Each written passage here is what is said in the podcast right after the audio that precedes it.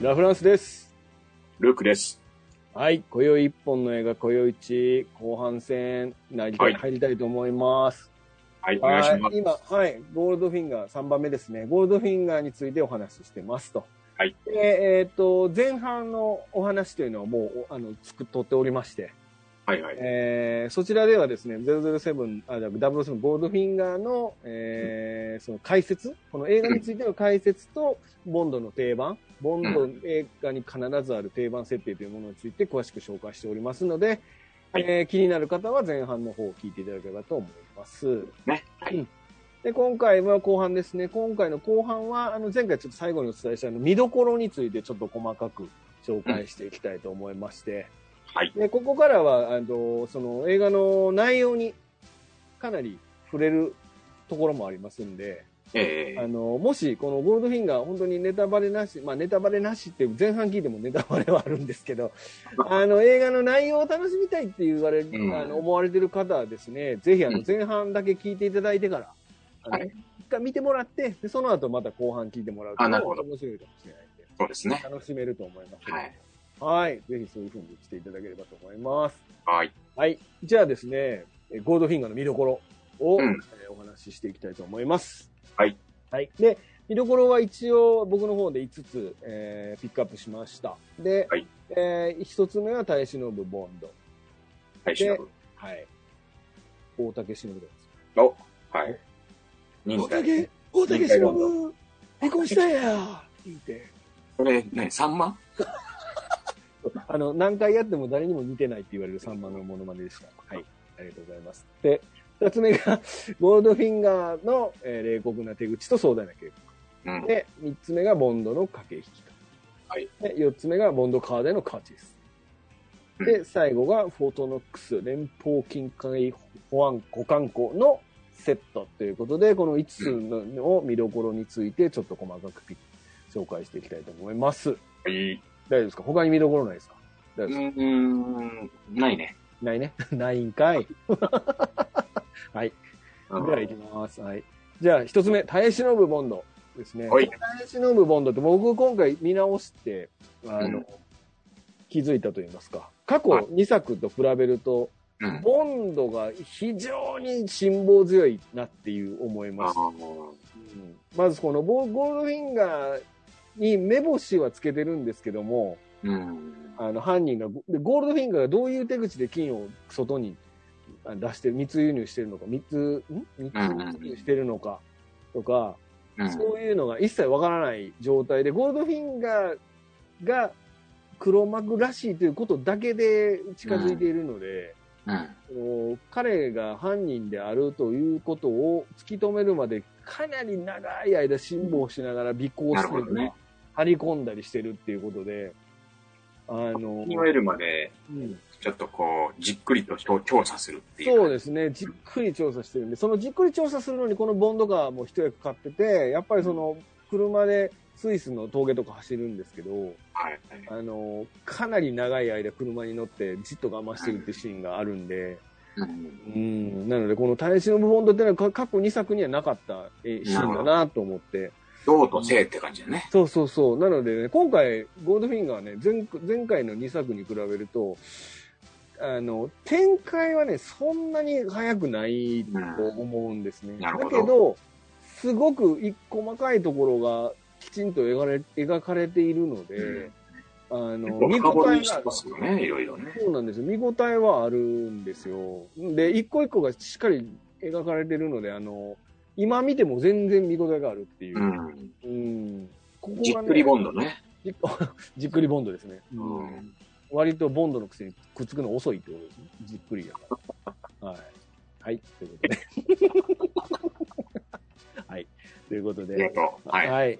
まあ、大使の部分ですね。次はゴールドフィンガーの冷酷な手口と壮大な計画ということで、はいえーまあ、今回ゴールドフィンガーが、まあ、とにかく冷酷なやつで、うん。はい。まあ、彼が、まあ、あの、まあ、いろんな、おあの、用心棒のオッドジョブも含めて、いろんな殺しの手口を見せてくれるということで、はい。まずこの、あの、冒頭のね、このゴールドフィンガーで、あの、タイトルにも出てきた金色の女の人なんですけども、うん。えーまあ、その、えーボンドによって、そのゴールドフィンガーを裏切ることになってしまう、このボンドガールの美女。うん。で彼女が裏切ったことに怒ったゴールドフィンガーが彼女を殺す手口としてですね、うん。彼女を全部金、金粉で塗るっていう。はい。はい。で、かんで、きま、金色に、完全に金色になったまま死んでるっていう、な、すごいショッキングな。これがだからもう映画のアイコンだよね、これがね。そうそう。だこれがあるから、あのタイトルでもあの金、金色の女性が出てくるんですけど、これね。うん。で、これがその、海海外のなんかその、チラシとかポスター、これ、これ出てんだけど、日本はね、実はこれ使ってないんだよね。イインパクト強すぎるのか、そうなんですね。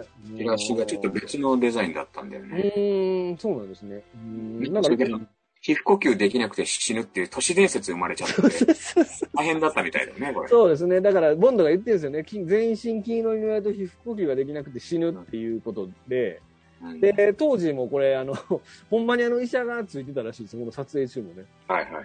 うん。なんですけど、あの、それは実は都市伝説で、あの、そうです肺ね呼吸やから死ぬわけないやろって話。うん。あの、その後、うせえってことがあって。でも、ししばらく信じてましたね。うん。 背中の何パーセントかは、背中の何パーセントが抜ければいけるとか言ってたんですけど。ほんまかいなっていうね。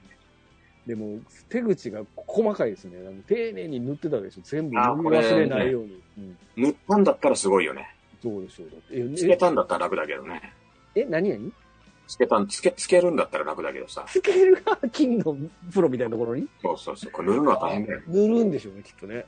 うんでも頭、髪の毛生えてるところも塗ってんのかってところもありますけど。すごいね。うん。いや、もうこれは一発、まあ、もうこれは冒頭からこの衝撃の暗殺シーンが出てきますからね。ね衝撃的で。もうこっからもう引き込まれますよね。あとは、あの、こうす、何でも切り裂くレーザーみたいなんで、あの、ボンドの、あの、はい一物を切ろうとするっていう。フォートノックスで使おうと思ってるやつを、はい。ちょっとお試しで、お試しでボンドので使うっていうね。うんまあ、ゴールドに対してみたいな。どっちもゴールドに対してってことだよね。うん、え、えどういうこボンドのゴールドを狙ってるってこととだね。ああ、なるほど、なるほど、うん。ボンドのノックスのノックスを狙ってるの。わからん。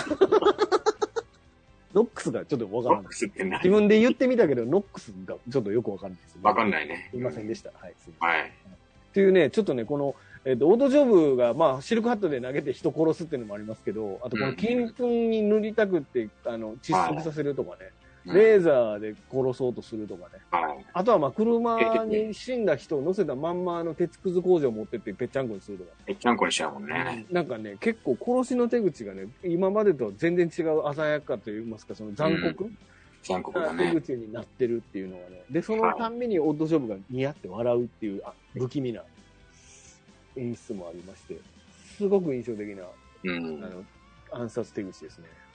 うん。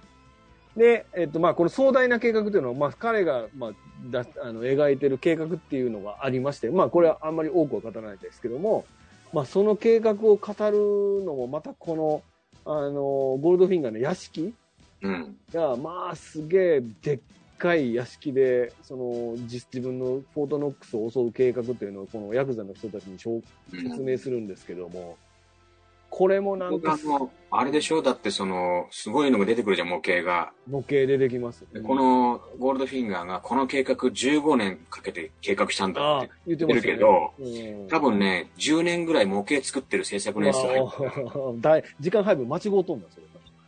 うん、それ、それでその、うん間違ってるよあ。それはあれですかね、あの、デアゴスティーニで X ウィング組み立てるぐらいですか。あれだって2年はかかった。あれもかかりますもんね、やりやり始めたらね。あんな小さいの2年だから、そうですよね。このゴールドフィンガーのフォートノックスの模型、それは10年はかかっても別におかしくはない。そうですよね。あと、あれをあのリモコン式でで操作するためにあのビリヤード台もリモコン装置とか作んなきゃいけない。はいはい。あれも多分あの3年ぐらい使ってるでしそょ。う、だから建築で14年ぐらい全体的にはかかってる。ううんんまあ、要は計画は5ヶ月ぐらいしか使ってないってことですそういうことだね。もう1年かかってないんだよ。浅い計画やな、それ。それをね、それを踏まえながら、ぜひ見てほしいよね。あこあ、のそうです屋ね。敷はだからもうとにかく彼がかん、彼はやることが全部大掛かりなんですね。うん。うん。それをね、このセットから何から何まで彼がいかにすごいことをやろうとしてるかっていうのを見せてくれますんで。はい。うん。これはもうぜひ見どころだと思います。はい。はいはい。はい。というこ、そこで次ですね。で、このボンドの駆け引きということでですね。あはいまはあ、い。今回もボンドは敵に近づくためにいろいろと駆け引きをすると。うん。いうことがありまして、まあ、今回すごく特徴的だったのは、ゴールドフィンガーが自分のクラブハウスでうん、ゴルフが好きでゴルフをしてるんですけども、うまん。あ、そのクラブハウスに、あのー潜入して、おなあのクラブ、クラブのメンバーやってことで、ゴールドフィンガーと一緒に、あのーグリーンを回るっていうね、うん。うん、で要はゴルフで勝負するっていうシーンがありまして、はい。これが、あの、この映画の中で、うん割と長めに裂かれてるんですよ、このシーンがね。これの、その、イカ様のやりとりがすごい描写が細かいよね。描写めちゃ細かいです。このゴルフのイカ様のやりとりがね、めちゃめちゃ細かくて。ね。ゴールで、いかにそのゴールドフィンガー、これ、多分、ボンドの方が多分ゴルフの腕前は上なはずなんですよ、きっと。この、うんうんなあの、見てる感じでは。うん。で、わざと、その、ゴールドフィンガーと同じぐらいのは、同じぐらいの腕やっていうことで、はいあの、こう、こう迫っていくんですけど、うそん。のギリギリのところで、あの、ちょっといやらしいことして、ボンドが勝つっていうことになるんですけど、そういうところまで含めて、まあ、これゴルフ、なんでゴルフ一緒にやってるかって、要はその、あの、まあ当然ゴールドフィンガーに近づくために、あの、ボンドはボンドで、あの、そのゴールドフィンガーに近づくための切り札みたいなものを持ってまして、うん。でそれで、あの、それを、その交渉をするためにゴルフ、一緒にゴルフ回るってことで、ゴルフ回、ゴルフしてるんですけども、うん。まあ、ここでやっぱりちょっと嫌がらせをするところがボンドらしいところで。そうだよね。うん。なので、こういう、このね、ゴルフのシーンはね、ちょっとあんま、あの、多分、どういう嫌がらせかっていうのは見てもらったら楽しうい。んこれ、あのーここでも結構オッドジョブはオいッドジョブがいい役やってます。い、いい働きするじゃん。うん、してます、してます。で、これその、まあちょっとあえて言わないけど、はいはいはい。最後にオッドジョブがこうグーっていうシーンが、うんうんあのーオクトパシッチの中でサイコロをグッっていうのと同じなんだよね。うん。あの、カマルカーンの手下カの。マカーの手下あのが、はいはいはい。あの、イわカかる様わかのるこ。とをグそうッねっていうね。うんうんうん、要は手首ですよとかって言ってるやつね。うんああ、そうですね。うんはいはいはいはい。そうなんいですよね。いですよ。オッドジョブいいいいでですすよよ。ね、ゴルフのやりとりね。うん。うん、で、ここでなんかね、あの、こう、ゴルフのその、あの、ボールに、あの、番号書いてあるんですけど、この番号で嫌がらせするんですけど、うもんうんその嫌がらせの番号が一応その、スラジェンジャーっていうそのゴルフボールみたいなんですけど、うん。スラジェンジャーの7番っていう、その7番っていうボールを使って嫌がらせするんですけど、ボンドは。ここでもこの7っていうのをちょっとね、こう、シャレっぽく使ってるっていういね。いですね。うんはい。これのね、駆け引きがいいと思います。ゴールドフィンガーで今回はね、これ、この駆け引きをさらに上回ってて、あの、ボンドが前回も邪魔したってことを知ってるっていうも展開もあるんですけど、あこあ、うん、このゴールドフィンガーはね、こう、ボンドの駆け引きよりも1枚上手っていうのが今回の特徴なので、うんうん。はい、はい。で、ボンドの書きもは、えっと、まあ、前回、前々回に引き続き、ボンドは部屋に入ると必ず誰かにあの覗かれてるっていうことで、まあ、今回も、はい、飛行機のプライベートジェットか何かで着替えるときに、えーっと、その、覗かれてるっていうのを察知してですね。あの、これ、だから、覗き穴が1個じゃないからね。そうです。覗き穴いつあがる。かをお楽しみでちょっと見ていただきたいけど。そうですね。うん。で、ここで、あのーきえっと、ロシアリアイコメントを見てる人にはちょっとたまらない、あの、アタッシュケースはどうどうしたっていうエピソードあ、がはいはい。ありますね。はい。アタッシュケース。仕事道具よね。うん仕事道具のアタッシュケースはどこ行ったかなっていう聞くシーンがあって、で、残念ながらそれないって言われたんですけど、 うん。ここはね、ロシアよりを見てると、あれ、そういえばお前アタッシュケースないんかいってみんな思ってたはずなんだ。うん。うん。ないっていうことがわかるっていうことで。一応そういう、あれだよね。その、あの、マティーニは一応飲むんでね、ここでね。マーティン、そうですね、シェイクしてね。はい、飲みますね。うん。ではい。で、えーはいっと、あ、ちょっと待ってくださいね。はい。で、次ですね。で、えーボンドガーデンのカーチェイスということで、はい。えーまあ、と、いよいよ出ました。まアストンマーチン DB5 が活躍すとる。か、はい、やってきますね。まあ、これはあの、えー、古川峠、まあ、スイスの古川峠っていうところで、えー、その、ちょっと、あの、ゆこ謎の美女からうん。美女に狙われそう地になっ域かけられてね。そうですね。そこで、あの、その謎の美女が乗るマスタング、フォードマスタングとのカーチェイスっていうのがあります。まあ、ここで、えー、ま、その、アストン・マーチンのうん。ギミックが活用されるっていう。そうだ。ね。うーん、これもね、もうぜひちょっと見てほしいというか、たまだやあっ、ぱりこのスイスのこの、なんていうの、綺麗な景色と合うね、アストンマーチンね。そうですね。スイスのこのやっぱこうワインディングとか走るのはめちゃめちゃありますよね。アメリカとかでやっぱまっすぐばっかりなイメージありますから。うん、ここはスイスで正解って気がします。うん。うん、ここは景色も綺麗ですしね。ねうえ。ん。はい。ベンツがボンボンボンボンクラッシュするんだよね。え、これでもそうでしたっけこれでも買ってくれ、ベンツを追っかけてきたああ、はいはいはい。そうです、そうです、そうです、そうですね。あうのん。カーチェイスのシーンでね。うん、そうですね。だからその古川峠でのカーチェイスと、あとはその、ゴールドフィンガーの、その、えっ、と、アジトでの、あのそう、ですチェねイスっていうのがあって、まあそこで確かに、あの、アストンマーチンを追いかけてるベンツがどんどんどんどん気にぶつかったりとかして。あ、そうか、最初のそのスイスは、はいあれ何、トランザムえっ、と、マスタングです。フォードマススタンタング。グか。うんうん。そうなんですよね。はいはい。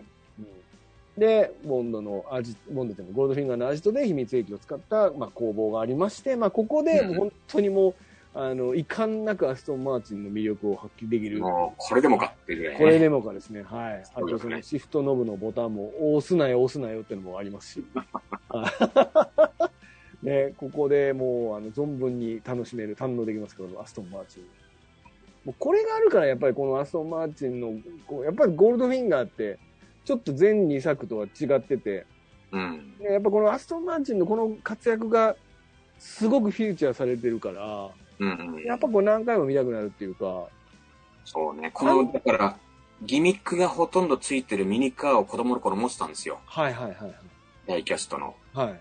あれ、もう捨てちゃったけど、そ取っといたら相当プレミアムついたと思うんだよね。あう確んかに押すなよ、押すなよとか、ー。うん。あと、押すなよって。うんうん。防弾壁とか、膨大とかね。結構ね、あの、ちゃんとついてる、あの、少し大きめのミニカーを持ってたんだけうんうんうんど、ねえ。もったいないことした、ほんと。今なんか、これは何万円もきっとかかると思うよ、これうーん、なるほどね。うーん。まあもうみんなが憧れる車ですよね、これね。そうですね。買えねえからなんか高くて。実物は。いや、ぜひちょっと乗せてください、助手席に。え、僕が助手席に乗ったら押しますよ、ボタン。押さないで。押すなよ、押すなよで。押さない押しよます。 はい。ですね。だからここで、まあ、あの、カーチェイスが繰り広げられると。はい。うんで、ここで一つだけ気になったんですけど、今回ね、ボンドがね、まあ、銃は、まあ、ボンドって、あの、あんまり銃撃たないんですよね。あの、その、このボンド映画で出てくるボンドっていうのは、ああそんなに銃を、あのワルサー PPK っていうのはすごい象徴的な銃持ってるんですけど、あんま銃撃たないっていうイメージがあって、うんああそんなにどんどこどんどこ撃たないですよね、彼って。まあ、まあ、そうだね。うんうん、ここぞって時しか打たないんですけそど、うだね。うん。で今回これ見てたんですけど、これなんかワルサー PPK じゃないんですけど持ってる銃がああ。なんかねワルサー B38 っぽいのを持っていて、あルパンのやつそうそうそうそれなんかやっぱ重心がその長いやつあ持ってるんですよでこれその冒頭のあのプレタイトルの時は確かにあのここう胸につけてるぶら下げてるやつはワルサー PPK なんですけど、うん。それを売ってるシーンがあんまないっていうのがあって、なるほど。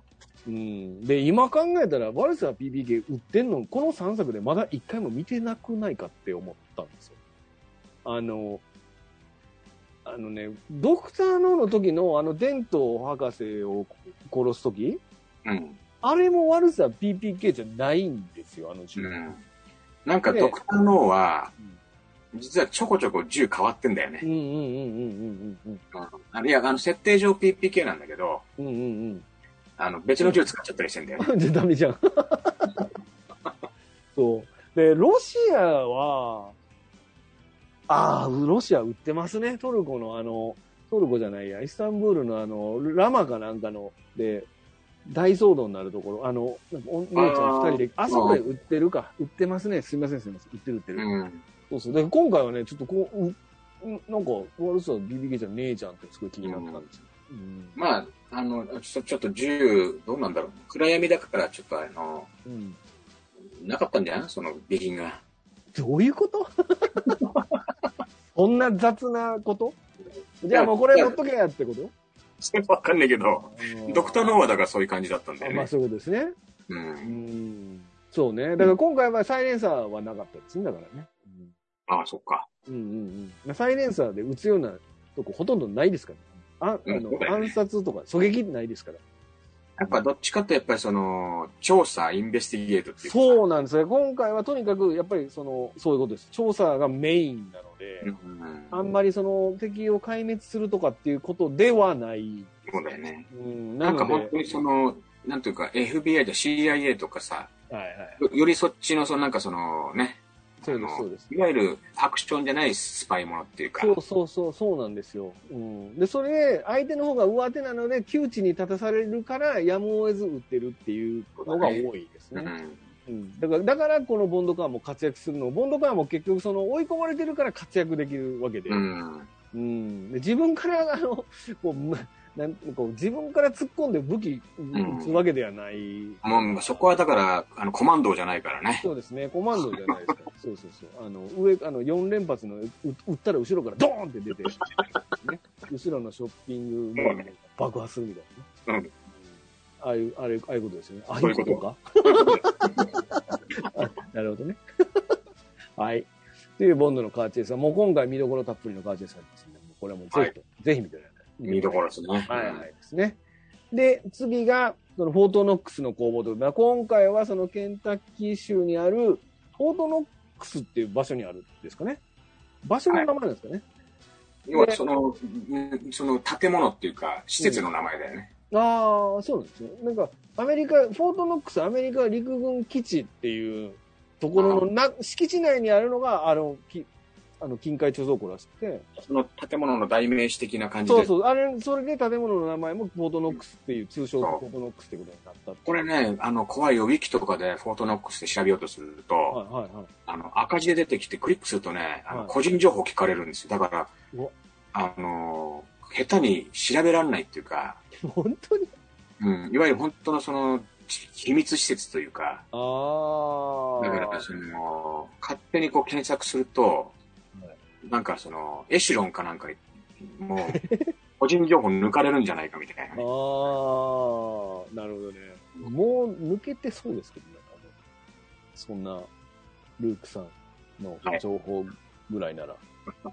そのあの、はい普通はだから、なんか、入ってないや、入って。何その、入って。いや、いや ごめんね。あごめんなさい。僕もね、中途半端なツッコミすいませんでした。なんか、あはい、すいません。あの、 はい。フォートノックスで検索するとやばいってことですね。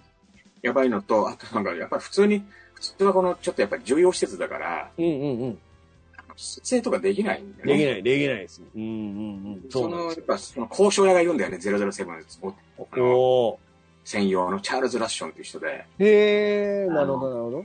イスタンブールの、うんうんうんその、トルコのせ、あの、政府のところと交渉したりとか、うんうんうんうんゴールドフィンガーでもフォートノックスの陸軍基地に撮影交渉に当たった人なんだよね。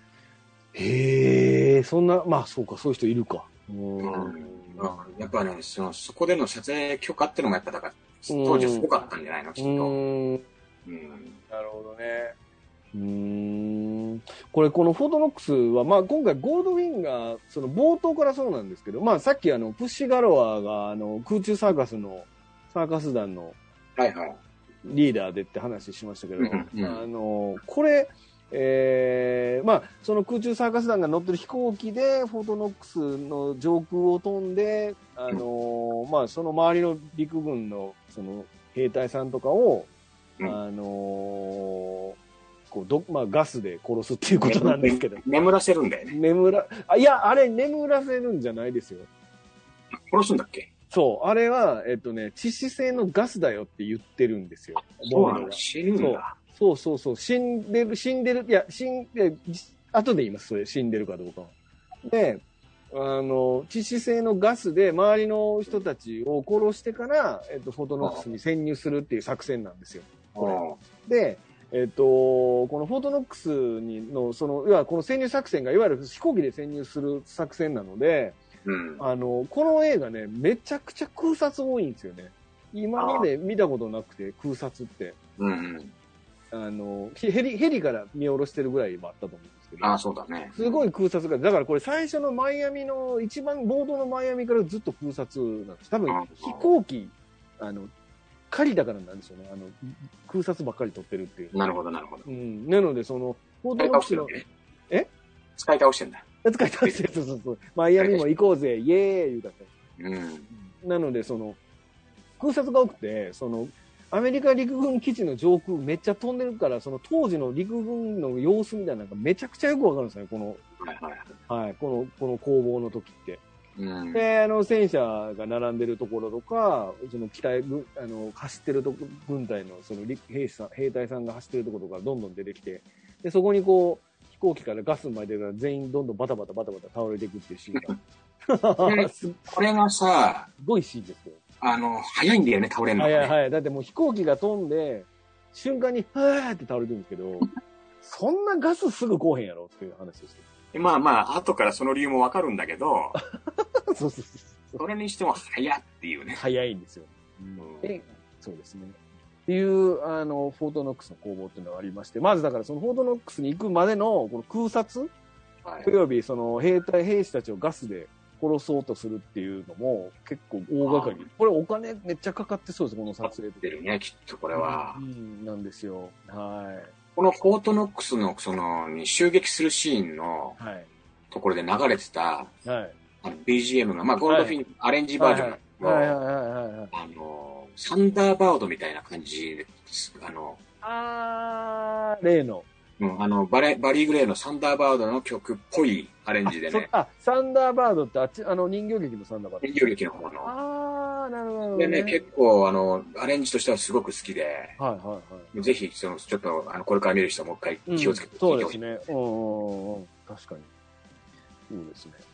で、で、まあ実際フォートノックスの工房、まあ続くんで、まあ、まあフォートノックスっていう、その、まあ近海貯蔵庫があるんですけど、まあそこにうん入るっていうのが、まあ今回の一番、まあ当然入って、そこに、まあ、爆弾を仕掛けるってことなんですけども、はいはい。あのーそこに入るんですけど、まあ、今回このフォートノックスに、まあ、当然このフォートノックスは本当にある施設じゃないですか。うん。で、なおかつお金、金が貯蔵されてるところで国の重要施設なわけですから、うんまあ当然ですけど、中、これ中は非公開なんですかね、このそうですね。うん。はい。なので、その、中身は、中誰も見たことのない上に、撮影の許可も当然下りないうん。わけですよ。はい。で、これの、このフォートノックスの中っていうのを、この、あの、巨匠、この、ケン・アダムプロダクションでだからまあセットがね、のセットが、うん。えげつないスケールっていうかね。全部想像で作ってるからね。全部想像で作ってるセットで、これがすごいこう高さ、地下、まあ地下に、地下なんですけど、これ、うん本当の地下にある施設なんですけど、もうこうのんすごい天高、まあ4階建てぐらいの、うん地下4階ぐらいの深さのセットが作られていて、うんで、この地下4階のところに、こう、すごい高さに金が積み上げられてる。そうなんだよね。 このすごい量ですよ、この金。この、この映画を見た、その、はいフォートノックスの関係者が後から、はあの、ケンアダムの、あの、想像のせ、あの、セット、そ悪くないって、あい。の、はい。称賛して称賛してたらしいよ。うんへえ。でも、すごい大きさなんですよね、ここね。いやー、あの、金の山、すごかったね。すごい。金の山がすごかったですね。うん。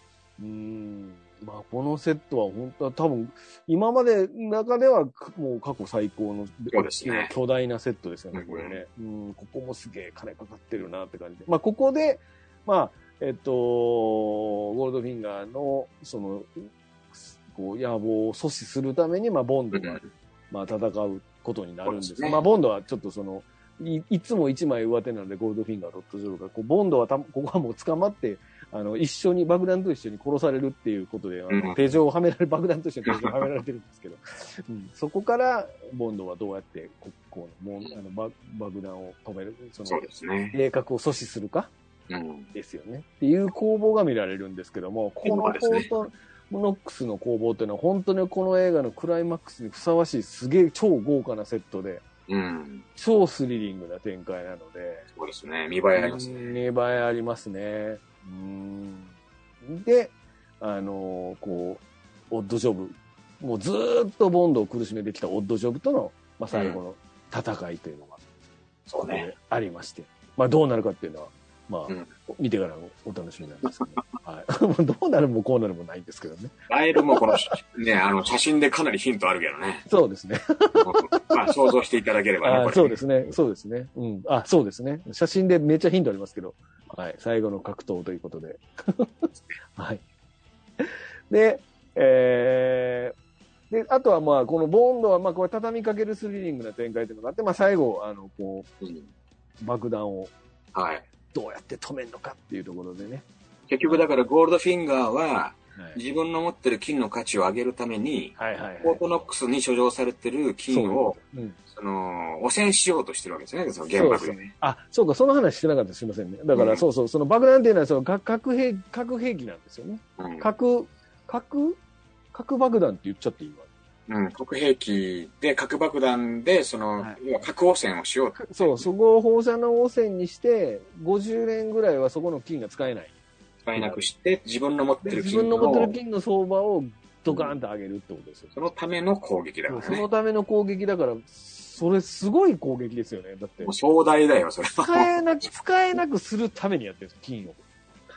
すごい壮大な計画なんですす。ごいですよね。で、そのさっきの、その写真のそのうん爆弾の、その手錠に繋がれてるのがその爆弾なんだよね。そうそうそうそう、ボンドは、要はその全部、そのボンドのがやってたことは全部さ、一枚、彼らの方が一枚上手なので、あのー何もできないまま、その爆弾に手錠で繋がれてしまって、うん。フォートノックスの地下にあの連れて行かれるところから、まあ、どうやってその爆弾を止めることができるのかっていうのが、もうほんま、本当のクライマックスのクライマックスですね。で、これ、あの、ちょっとクイズだけどね。はいはいはい。あの、まあ、次元装置付きなわけじゃないですか。そうです、そうですね。うんで、3桁の数字なわけですよね。そうそうそう。うん。で、カウントダウンされてますよと。そうそうそうそう、そうでで、す。ギリギリでフェリックス・ライターの部下がプッと止めるんだけど、そうですね。うん。この何秒で止まるかっていうのはクイズだね。そうですね。うん。めっちゃ簡単そうな気しますけど、そうです ね。あれがね、あの次元装置のやつが、あのーあれ、ね、真空管の、なんつったのあの、デジタル表示みたいなやつ。うん。あれ、すげえかっこいいんですよね。ああ、かっこいいよ。うんうん。あの、あのデジタル、デジタルというか、あの、デジタルって言わへんのか。だからその真空なんだろうねうん管カウンターみたいなやつなんですかね。そうね。うん。ちょっと時代も感じるかっこよさが。そうそうそう。でももうこの時時代からこう次元爆弾のああいうデジタル表示みたいなのがあったっていうことですよね。うーん。これ、この写真いい写真だね。うん。 そうですか。うん、これだからボンドが余計なことする前に、ちあゃんとそうそうそうそう。ボン専ド門家ががちょ止っとめようとしてるし ね。う簡ん単にちょこっと止めるっていう。そうそうそう。なんかボンドちょっとどうやっていいかわからないから、くるくる回ってるとこ手で止めようとかしてますから、そんなんで止まるかいとか思いながら 見てましたけど。うん、これも、これ見どころですね。そうですね。ボンドがどうやって止めるかってことね。はい。という、そのフォートノックスの攻防というのはもう本当に目玉中の目玉なので、ぜうひん。はい。はい。でそして、まあ、ラストですね。まあ、ラストはもう本当に定番なんですけども、これはうん。あの、ラストは、えー、その、ボンドガールとのラブラブということで、僕今回ですね、その敵役って言ったら、その、プッシーガロアっていうのは、うんえーこの計画で、その飛行機に乗って、そのガスを巻くっていう人、あそうのね、役だったんですけど、うんなかなかの悪いやつだったんだけどそうね。そう、悪いやつだったんですけど、ボンドのみみあの魅力に負けまして、そこれれすごいでよ。どうなるのかっていうことですよ。で、なんか、う言うなんかネタバレしたりしなかったりしますね、今回ね。うんまあ、基本ネタバレだからあれなんだけどうなるのかって言う必要あるのかなとか思いながら喋ってまうんないんだけどね。した、まあね 全部。言ってるやんって。そうね。まあ、えっと、まあ、プッシーガロアが飛行機に乗ってガスを巻くっていうことについて、ボンドが説得するわけですよね。あうのん肉弾戦でね。肉弾戦でね、ううんん、説得してボンドの魅力に負けて彼女はその毒ガスを催眠ガスに変えてたっていうでそれであの兵隊さんとかみんなは要はあの死んだふりしてたっていうのが一番の肝ですよね、それがもう、それ、そこも言っちゃうね、もうね。うん言っちゃいましたよねちょっとネタバレのししどこまでしたらいいかがちょっとわかりませんでしたそうね。多分今のネタバレは他のネタバレ、よよりでかいネタかバレに比べてじゃ、はい他のネタバレで言わなかったことなんか大したことないぐらいなのに。 言っちゃいましたねまあまあまあままあでも、あのあ、難しいそのな前半と後半のほら、そうです間にね見て見てくれてそうる。見てくれてる体ですから、だから見てくれてる人がこれ聞いてると、あの、ここでどうなるかといや、もう知っとるかなって話になりました。そうだね。うん難しいですね。じゃあターゲットちゃんと考えて、今度から喋りましょう。失礼いたしました。いやいや、でも、でも、あの、そう、あの、ラフナーさん言う通り、はいはいはい。その、プッシーガロアが寝返るっていうのが、うんうんうん。やっぱそのスパイとしてのボンドの凄さ。そうですね。うん多分今回、ずっと出し抜かれてたボンドが唯一うん。彼らを出し抜けたそうだよとこね。ですからね。これできへんかったらもう完全に失敗してましたね、この任いや、もうだからね、スパイのスキルの務。うん。そうですね。だ練から習もう、量な、そうそうそどんな女性も味方にするっていうぐらう。いその、うそうそう。だから今回においては、その女たらしっていうのはもう、まあ、必須アイ、必須スキルだってことですよ。うん。うーん。そうです、そうです。本当そうですよ。だから彼女が、ね、彼女がボンドンに味方してくれなかったら、全部ダメでしたかそうだよら、ね。うんだってそのぐらい追い込まれるんですよ、今回ね。あの、切り札が全、ことごとくダメで。うん。全部ゴールドフィンガーに先行かれて、あの、発信機の下りもそうですけど、うん。全部ゴールドフィンガーの側に出し抜かれてしまってて、うんどうにもこうにもならないっていうところで。で、ゴールドフィンガーにあの取られられたりもするじゃないですか。あのはいあの極防、極防にぶち込まれるみたいなとこもあって。あの時もやっぱりしばらく待ってるんですよ、ボンドね。うんなんかこう事態が動かないから、どうすることもできなくてっていうのがあって。やっぱずーっと、だから本当に今回のボンドは我慢に我慢を重ねて。そうあだね。の我慢そしうてる。本当に我慢して我慢して、とにかくこのすごい、あの、えげつない作戦を阻止しなければいけないということで、一生懸命必死に、一生、あれやこれやってる、あれこれやってるっていうね。なんか肉弾のその殴り合いみたいんじゃなくて頭脳戦の戦そうそそいううそで、う、そうなんですよ。多分だからもう本当見てる方はハラハラドキドキそう、見てる方はハラハラするし、一体この窮地をどうやって乗り越えることができるかっていうのを、だ誰も想像つかないっていうかね。うん。うん。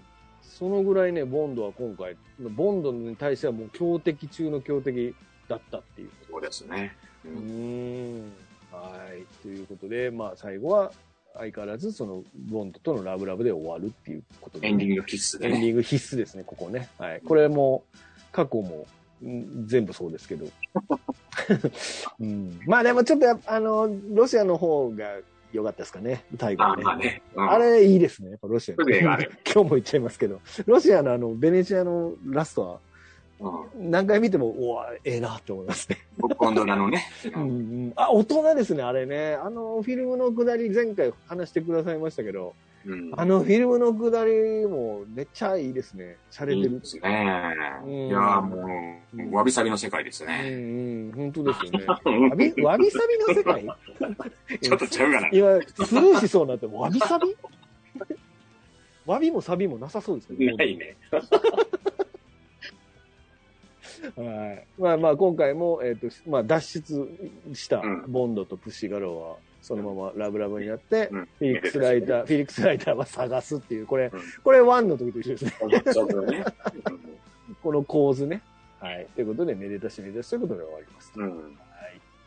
で、さし最後、エンドロールになりまして、で、今回は、えー、まあ今回もですね、まあ、しかし、ジェームス・ボンドは帰ってくるって出てくるんですよね。はい。で、これで、まあ、イン・サンダーボールということで、もうサンダーボール作戦でジェームス・ボンドは帰ってくるっていうのはもう、このラストのエンドロールで出てくるってことで、うんはい、もう次決まっとるってことですね、これね。そうですね。はい。で、まあ、サンドボル作さんはこの翌年 の65年ということで、えげつないスピードで作ってますもんね、これね。うん。これでも、もうだからこの米国で、うん。えっと、日本で、はい。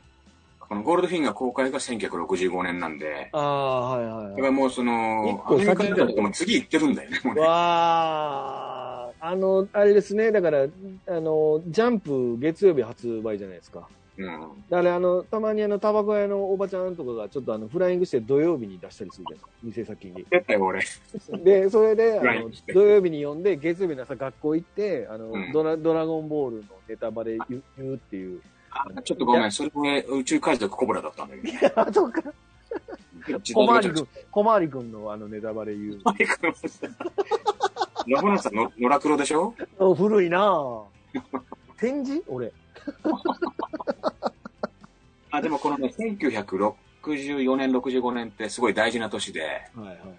あのー結局イアン・フレーミングがね64年の夏に死んじゃってるわけですね。そうですね。うん。でだかやっぱら、りこの公開を待たずに死んでるってことですねそう、だからイギリスで、うん9月にイギリス、12月でアメリカだったんだと、公開前に亡くなっうて、んうんうんで、なんとね、その、その年、1964年のうん。はい。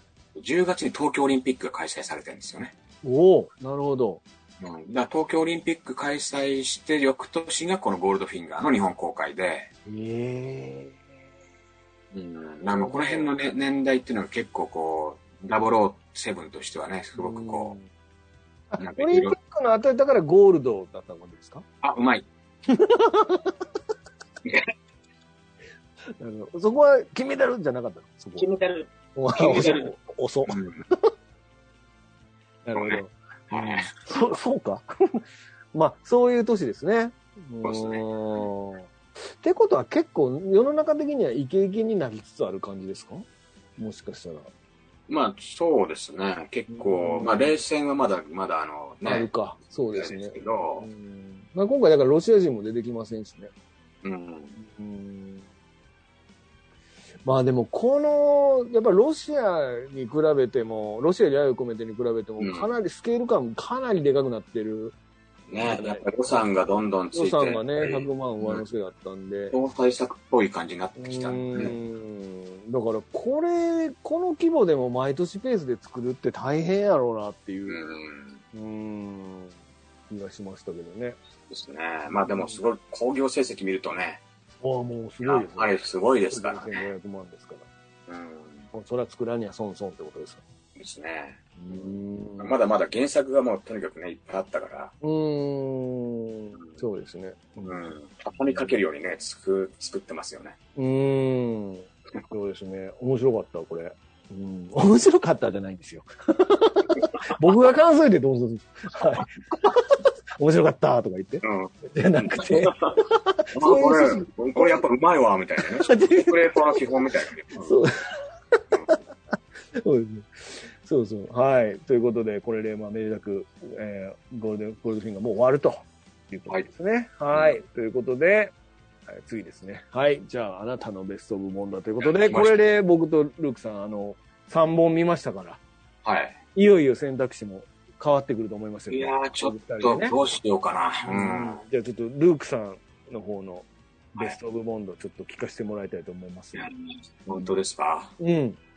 どうしようか な。まあ、そうですね。うん。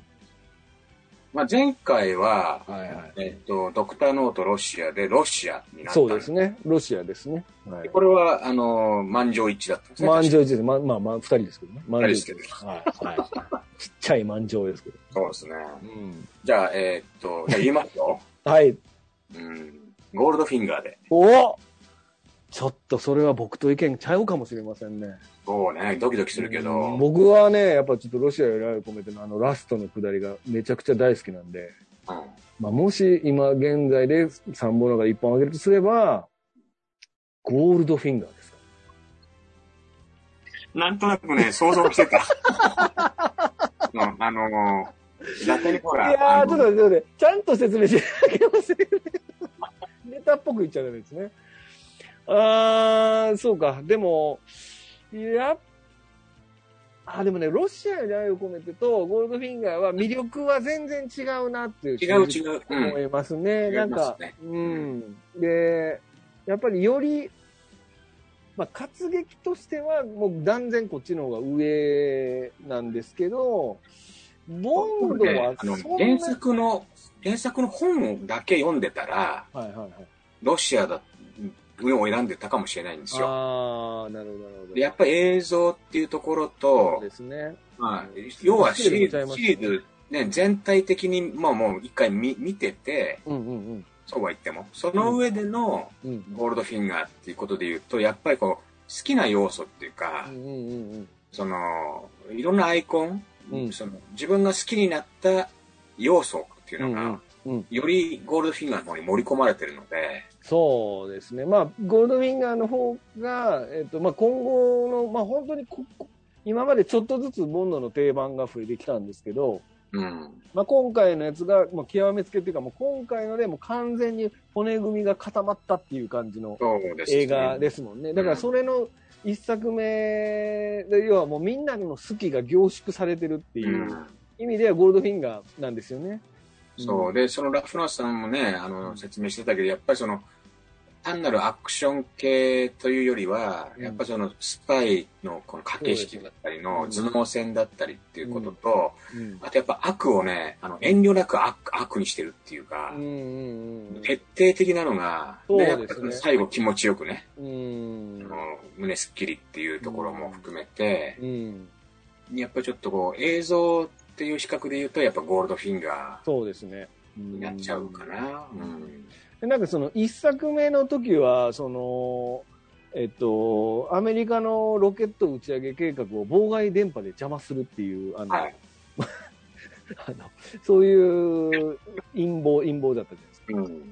うんで、あの、2回目は、えっと、そのロシアより愛を込めては、要はそのボンドを、うんえっと、恥ずかしめて殺す。恥ずかしめながら恥ずかしめながら殺す。暗号解読機で暗号解読機をレクターを盗むっていうので、で、今回は、あの、金の相場を上げるって、なんかもう、あの、なんていうの、ちょっと次元が違う、あの、誰も、なんか誰も思いつかへんようなことやってるっていうところで、やっぱちょっとスケールがスカズガーンと上がりましたよね。そうですね。この人スペクターでも何でもないのに、もうスペクターよりもはるかに壮大な計画立てとんなって。すごいよね。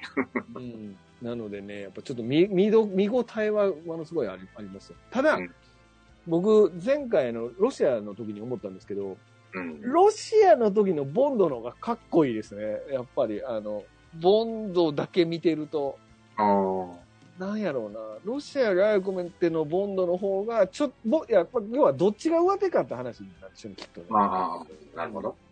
ちあれは、ボンドが上手な映画じゃないですか、うロんシアが込めてっていうのは、うんその、あの、スペクターの計画をかわしながら、うん。ギリギリのところでもボンドの方がちょっと上、まあ、だからグラントの戦いでも、うん。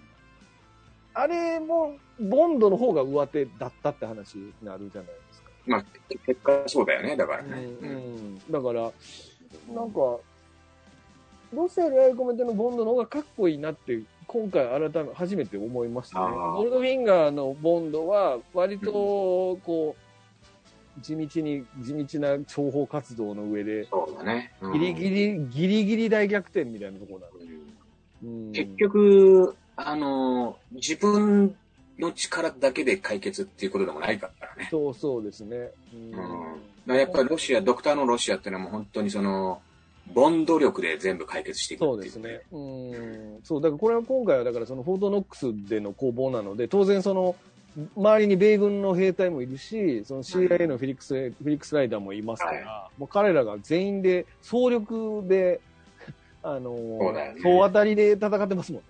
総力を上げてか、戦ってますから。うんう。ん。ああいう、こう、大掛かりな、あの、すげえ人、あの、こう、すげえ人数で戦うっていうのも今回から初めてですけどそうですね。うん総力戦みたいなやつって。うん。だったら僕はでもこの旧三部作見て、うんあの旧三部作って、スター・ウォーズみたいな言い方しますけど。はい。別にね、 別に、三部作でひとまとめになってるわけじゃないんだけどさ、はいはいはい。